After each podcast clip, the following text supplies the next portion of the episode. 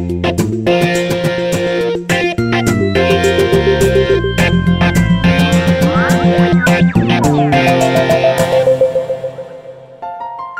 早安，你好吗？欢迎收听老周的 Money Talk，在这里我们聊一聊钱和财富。今天呢，我要跟大家介绍一本书。不过呢，在节目开始介绍书之前呢，要来聊一则听众朋友的留言。我觉得他说的非常好哦，但是他的字数稍微多一点，我把它念快一点哦。这是来自 Balance 的留言，他是在听完了 Bill Miller 的连续打败美股大盘十五年之后的一个感想。Balance 说呢，我就是左侧交易者，不过这个名词对我来说太高尚了，我不过就是接掉下来的刀子，然后弄得很狼狈而已。说穿了也还是散户，只是行为跟右侧交易者不太一样。举最近的例子来说，港股的 ETF 从二零二一年初开始下跌，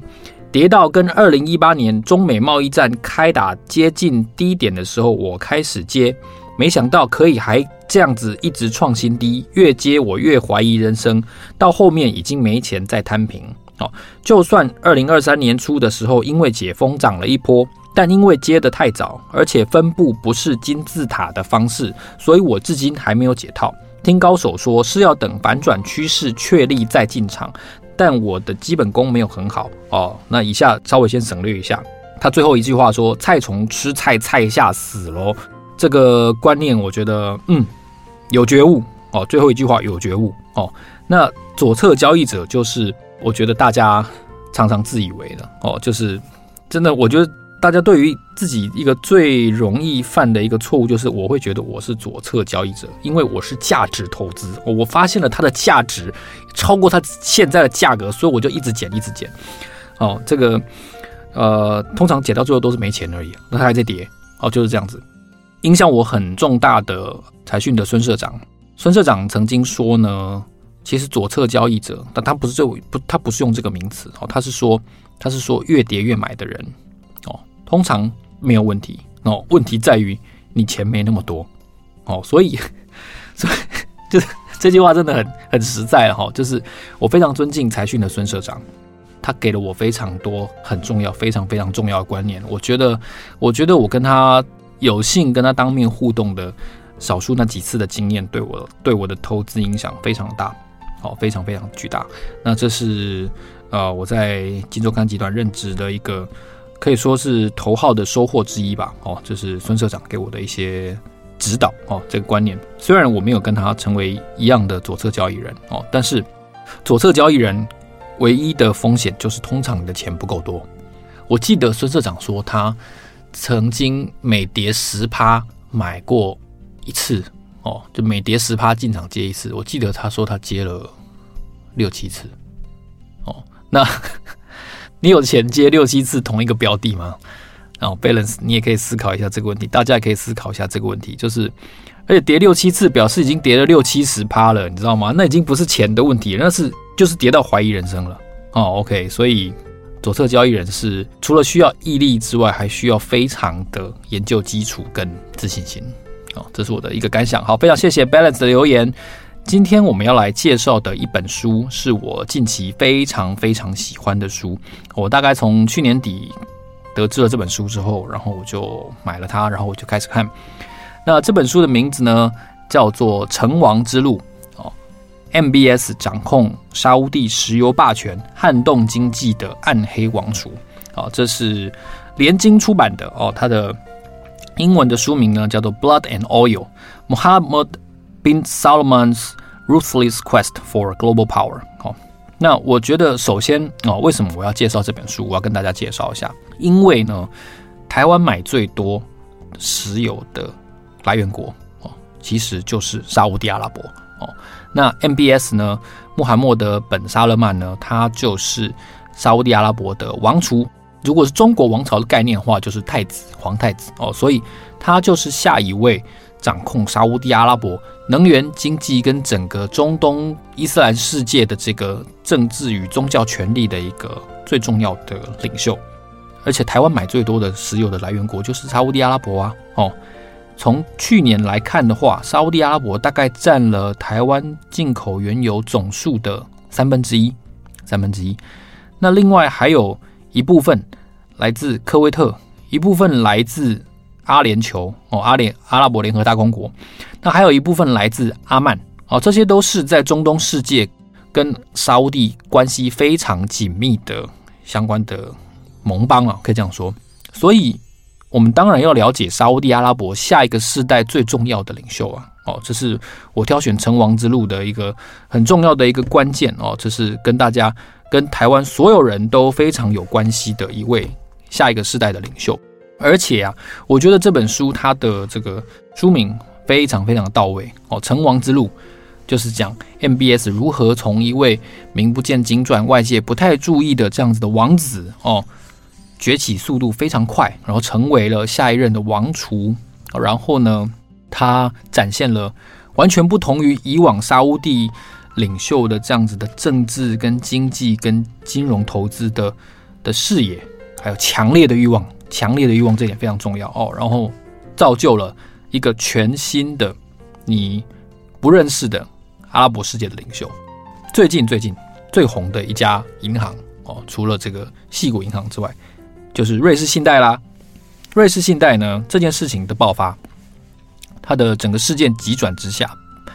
瑞信陷入危机已经可能有超过一年的时间了。但是瑞信最近之所以成为这个暴风眼，然后而且引发非常大的讨论，甚至迫使政府直接进去接管，然后要求 UBS 买下 Credit Suisse 的一个关键哦，就在于前几天沙乌地国家银行就 Saudi National Bank，它的主席阿马尔哦，阿马尔 Al Qudari，OK，这我希望我念对了这个名字哦，他对记者，他被记者堵麦的时候呢，他跟记者讲说哦，基于监管的困难。就是他没有办法通过监管，所以沙乌地国家银行很难把投资瑞士信贷的持股比例增加到百分之十以上。这是怎么发生的呢？哦，原来啊，在去年底，二零二二年的十一二月的时候呢，其实沙乌地国家银行才刚刚投资瑞士信贷哦，那个时候他投的金额大概是每股三点八二哦，每股三点八二，那。成为了这个瑞士信贷最大的股东哦，持股大概百分之九点九，所以意思是说，他连多零点一趴，千千分之一的持股可能都做不到，所以最大股东没有办法再增资这件事情，在记者面前被公开说出来了之后呢，可能市场的信心就有点急转直下了哦，这也直接触发了瑞士信贷信心崩溃的一个事件哦，信心崩溃，所以。所以沙乌地国家银行本身也承受了一些损失哦，所以你看沙乌地的全球投资触角哦，那非常的广泛，然后投资瑞士信贷成为了他一个不太成功的，导致瑞士必须要施展紧急并购行动的一个关键哦。这是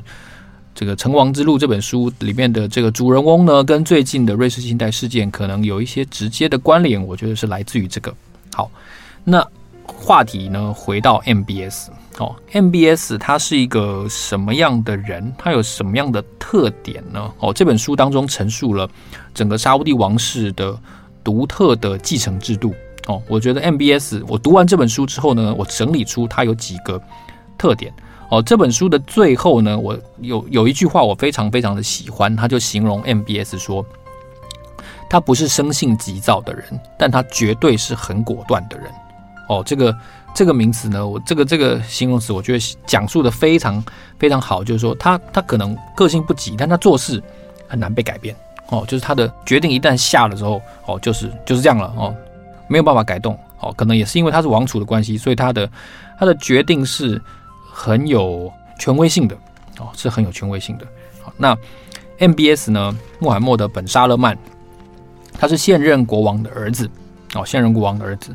那可是这有一个特点，就是说，以往哦，沙乌地的这个继承体制呢，其实是兄终弟及的，其实是兄终弟及的。那而且他是一个呃，在第一任国王以下，每一个人都是由一个异母兄弟去继承的一个体制。哦，他他彼此之间就是可能可能他的夫人他的太太有很多位嘛，第一任国王他有很多位这个。太太，然后接下来的每一位的沙乌地国王，基本上他们是同父异母的兄弟，哦，但是这个体制呢，他在 MBS 成为王储之后呢，可能就会改变了，哦，可能就会改变了，哦，这个这个体制是他可能是第一个由第一任国王的孙子辈哦，成为成为领导人的这个国王，哦，那这件事情很特别，因为它会是会是改变沙乌地体制的一个很重要的的关键。以前的人彼此之间是异母兄弟。哦，他们他们是同一辈的、同一代的，但是到了 MBS 这一代呢，就开始改变了。哦，那同时呢，这本书也介绍，就是说沙乌地其实在国防事务上，它是有好几个部门的哦，包括了国防部，包括了内政部，还有一个叫做国家卫队。哦，也就是说呢，以往在沙乌地的体制当中，国防部、内政部跟这个国家卫队三个部分其实是分开的，各自有各自的负责人哦。那它会让整个权力架构比较均衡哦，因为有实力掌控的王室的成员是非常多的。那同时呢，这样子的权力架构也比较均衡哦，因为我刚才提到嘛，呃，第一代的王子彼此之间可能是依照一些长幼的顺序，或者是他们本身母亲的。这个母系部族的这个政治实力呢，它会形成一个啊轮替接班的这样的状态哦。那第一任国王阿布杜勒阿济兹哦，他有三十六个儿子嘛，哦，那那可是有数千个后代，就是孙子辈的。那 MBS 可能是史上第一个，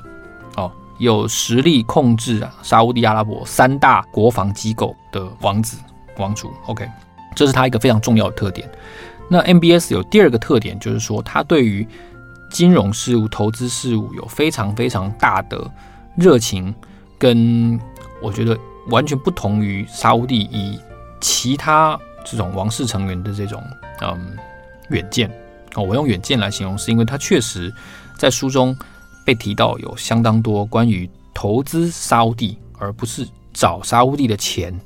去挹注他事业，有非常多的想法哦。那当然。具体的想法，我觉得应该要让大家来看这本书哦，因为他投资沙乌地有非常非常多重点的内容。OK，一个非常好的例子，他 MBS 对于金融投资很有很有自己的观点，就是在于他主导了哦沙乌地国家石油，也就是所谓的 Aramco 哦，这个香港跟中国大陆翻成沙特阿美哦，沙特阿美这个。公司的世纪 IPO 哦，世纪 IPO，那这个公司本来本来预期说要在纽约跟沙乌地同步上市嘛，哦，虽然后来是先选择在沙乌地上市，但它还是一下子就成为了全世界总市值最高的公司哦，因为在在五六年前 IPO 的那个时候呢，因为它只拿了百分之五的股票出来吧，我记得只拿了百分之五左右，然后一下子那个估值。就达到了两千亿美元哦，所以你看它一下子就是好几兆估值的市值的一家上市公司。那这也凸显了，就是沙乌地本身的资金是不予匮乏的，但要如何的有效率的去运用啊，这可能就是 MBS 的一个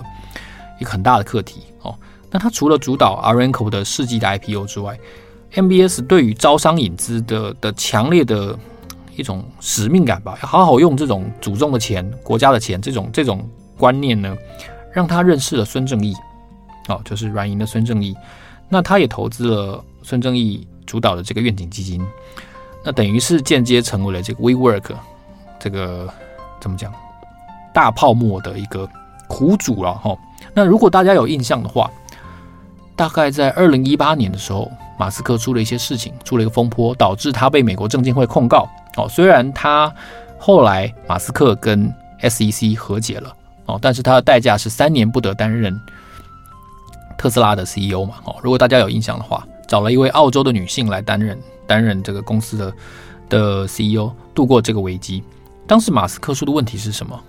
哦，他的问题就是他在推特上面发了一个文章，哦，出发发了一个推文，他说他已经找了谁要让特斯拉下市，每股四百二十美元，找了谁？大家有印象吗？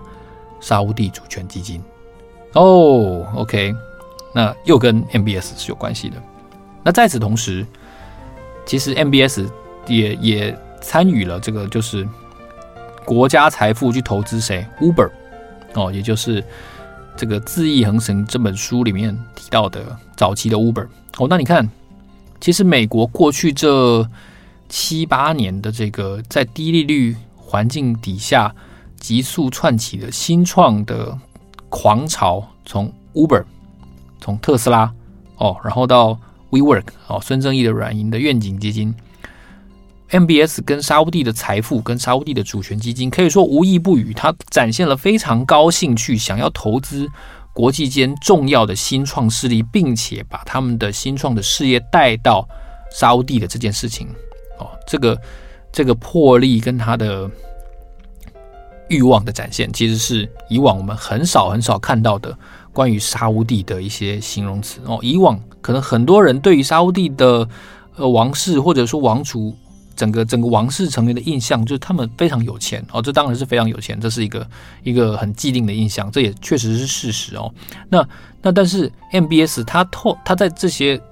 形象以外，他还展现了一件事情，就是他想要好好的利用沙乌地这个财富哦，甚至是投资一个呃石油架构的对手，比如说电动车哦，比如说特斯拉，那他的。触角伸得非常的广，然后而且他的动作非常的大，在短期内几年内，他就想要实现某种程度的成就哦。大家可以看可以看得出来，MB MBS 这个人的嗯急迫性哦。那他的这些特点呢，我觉得他打破了这个兄弟之间相传的这样子的王位的结构，然后呢，他展现了他金融投资的强烈的使命感，想要好好用的。用国家的钱，用主权的钱哦，然后同时他又握有国防军事上面的这个主导权哦。这凡此种种，对于我们以往认识的阿拉伯的世界的领导人来说，都是非比寻常的哦。这也是一个 MBS 在这本书当中提到的一个很很重要的一个鲜明的特色哦。那为什么会这本书会这么的？精彩，我觉得这本书真的非常精彩，我很强烈的推荐大家去阅读呢。其中有一个关键就在于这本书的作者，他有两个作者。第一个作者呢是呃，我我也很喜欢的一本书，叫《鲸吞亿万》哦，《Billion Dollar Whale》，讲一马基金的那个主导人的《Billion Dollar Whale》，鲸吞亿万的作者 Bradley Hope 哦。Bradley Hope，他跟一个非常认识阿拉伯世界的这个记者呢，同样两位都是《华尔街日报》的记者，就是 Justin Sheck 哦，就是 Bradley Hope and Justin Shack 这两个人，他用大量的访谈去撰写而成的，所以我觉得文笔本身串接大量的这个非虚构写作的能力哦，真的是这本书展现的一个很漂亮的一个一个例子哦。那如果说，刚才军事方面的掌控权是很重要的一个鲜明的特色的话，我想 MBS 还做了两件，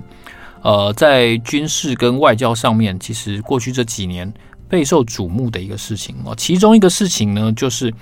沙乌地阿拉伯在五年前，应该就是在二零一七年的时候，突然发动了一次对于卡达的这种断交风暴哦，就是整个伊斯兰世界有十几个国家突然间。哦，就跟就跟卡达闹翻了哦。那这其实是当时书中有提到说，其实沙乌地跟卡达发生的一系列的争端哦，包括了卡达的半岛电视台是如何的去报道哦，这个整个整个沙乌地整个中东世界的的关联啊哦，然后然后他们之间的的外交关系是如何变差的啊哦。这一次二零一七年的卡达的外交危机，其实跟跟沙乌地阿拉伯有非常。直接的关系，那特别是什么？特别为什么要提这件事情呢？因为卡达是台湾非常重要的天然气采购的来源国哦，天然气采购的来源国，卡达有世界上最丰饶的天然气，所以啊，你看台湾采购原油最多的国家，跟台湾采购最多天然气的国家闹翻了，那你觉得这本书你要不要看？哦，因为 你不会觉得，而且这两个国家就在隔壁哦，就在隔壁哦，都非常有钱哦。二零二三年的台湾人需不需要了解成王之路在说什么？需不需要了解 MBS 这个人？哦，我觉得，我觉得这本书，哎，先说连金没有给我叶配哦，这个是这个是我自己本身非常喜欢这本书，推荐给大家的一个观念哦，就是卡达跟沙乌地之间这个断交风暴呢，其实让美国有点尴尬哦，因为两个都是都是美国在中间非常重要的一个一个盟邦嘛，哦，两个都有很重要的军事基地的这个设置。因为卡达跟伊朗跟土耳其之间的关系比较紧密，那土耳其跟沙乌地之间的关系比较呃紧张哦，所以造就了这个地缘政治下的这个冲突。那这件事情已经在在二零二一年结束了，就是说卡达跟埃及啊、跟阿联酋啊、跟巴林，然后跟沙乌地已经恢复了外交关系哦，在在美国的这个斡旋底下，确实是缓和了。但是这也凸显，就是说很少有呃美国的盟邦会会。大胆的做出这样子类似的的举动，对另外一个美国的盟邦做出类似的举动哦。那 MBS 呢？他在军事跟在政治上面的这个呃企图心呢，除了这个一七年的卡达断交风暴之外，还有一件事情，就是他对于也门的战争这件事情是是也是很显著的哦。就是说，他在没有没有美国的参与之下呢，可能就发动了这次对于也门的战争，是由。阿拉伯去主导的哦，那当时也让很多很多的人非常惊讶，就是说，诶，怎么会有发生类似的事情？怎么会一下子就导致这个战争的发生？那沙乌地很明显的介入了哦，也门的战事这件事情，凸显了说，其实 MBS 对于军事上也非常非常的有想法，他希望在整个中东世界哦有一定程度的主导权哦，他也非常的呃，在政治上有企图心，可以这样说。那最近还有一件，除了瑞士信贷之外，我觉得在政治上，或者说在地缘政治、在能源经济上，也都非常非常显著的被大篇幅报道的事情，就是在中国的斡旋之下呢，双方争执已久的沙乌地跟伊朗，竟然要恢复外交关系。哦，这可以说是中国的角色大为凸显的一个非常显著的一个例子。哦，为什么呢？因为他开始。扮演一个世界一线国家强国的这个角色，而以往你很少看到，特别是在中东世界，它的分量会如此之重。哦，呃，我前一阵做了一集，不知道大家有没有印象，就是拜登跟习近平先后到访了这个中东，哦，到访了沙乌地阿拉伯，那背后意义到底是什么？哦，对于中国来说，《华尔街日报》有报道吗？人民币结算能不能够在沙乌地落实，成为这个所谓的所谓的油源一个非常重要的呃基础，这是沙乌地跟中国之间非常受到美国关注的一件事情。当然现在还没有哦，但是我想中国非常想要促成哦。那在美国的角色淡化了之后，中东是不是会跟整个中东世界跟中国大陆走得更近？哦，跟俄罗斯走得更近？哦，至少在。跟伊朗恢复邦交这件事情上呢，哦，取得了一个非常非常显著的一个结果哦，因为三方共同发表了一个声明哦，在王毅两只手左边哦牵着是伊朗的外交部长沙姆哈尼，右边呢牵的是沙乌地的高层官员，他叫艾班哦，所以所以这这三方的这个协议呢，就是中国大陆可能在中东世界没有没有显著的。呃，地缘政治的分量，但他去折冲，他用这个角色去折冲，然后他不是选择去介入哦，这个微妙的这个关系，我觉得是是中国充分扮演了他的杠杆，哦，让沙乌地跟让伊朗在经历十多年的这个争执之后，一个什叶派的国家跟一个逊尼派的国家，竟然可以在中国大陆的桥之下，竟然能够桥定，OK，他的角色的。瞬间崛起，它象征着中国大陆在中东分量的崛起，它也象征着沙乌地阿拉伯想要走自己的路，在 MBS 的主导之下，想要走自己的路，一个很鲜明的例子。我觉得大家可能忽略了，就是成王之路并没有提到这件事情哦，但是但是沙乌地阿拉伯本身想要展现主导性哦，从这一次中国居中恢复伊朗邦交，已经得到了一个非常非常重要的一个。展现。那最后呢，我想跟大家聊为什么我想要介绍这本书一个很重要的意义哦，就是现在你放眼现在世界上所有的政治领袖、各国的领袖，年纪都很大了，只有 MBS 一个人，他今年几岁？你知道吗？那一九八五年生的，他今年才三十七岁，而且他拥有全球一线国家的话语权，他有能源。他控制本国的经济跟军事，然后他有世界上最重要的能源国的主导权，而且他才三十七岁，而且他们国家是君主制。那换句话说呢，MBS 它可以主导整个阿拉伯半岛，主导整个中东伊斯兰世界，未来可能还长达数十年之久。哦，那这样子的方方面面的影响力，跟他未来数十年可以在中东世界号令几乎是号令一切的这个影响力，它是非常可观的哦。因为没有一个领袖可以像他一样，未来还能做这么久。这件事情除了这个所谓的很恶名昭彰的这个卡舒吉的的谋杀事件，或者说除了沙乌地跟伊朗的和解这个事件单独事件之外，长期的影响力将在他一人的控制之下，这是非常可观的一个长期的效应。哦，这也是我想要提醒大家一定要重视 MBS 这个人很重要的原因。哦，所以我在这边呢也推荐《成王之路》这本书给大家，希望呢让大家在中国、在美国、在俄罗斯这些关键大国之外，哦，一定要重视沙乌地阿拉伯，因为他曾经跟台湾最重要的天然气来源国吵架，而且他同时他又是台湾最重要的原油的来源国，哦，所以非认识 MBS 这个人不可。好，如果你喜欢老周这一期节目的话呢，欢迎你告诉我，你有没有去过阿拉伯？你有没有去过卡达？哦，你有没有坐过卡达航空？还是你坐过阿联酋航空？你喜欢他们的文化吗？你想要去阿拉伯吗？我都期待能够跟大家在。留言在 Apple Podcast，在 First Story 当中呢，多一些互动。好，老周的 Money Talk，让我们下期见，谢谢，拜拜。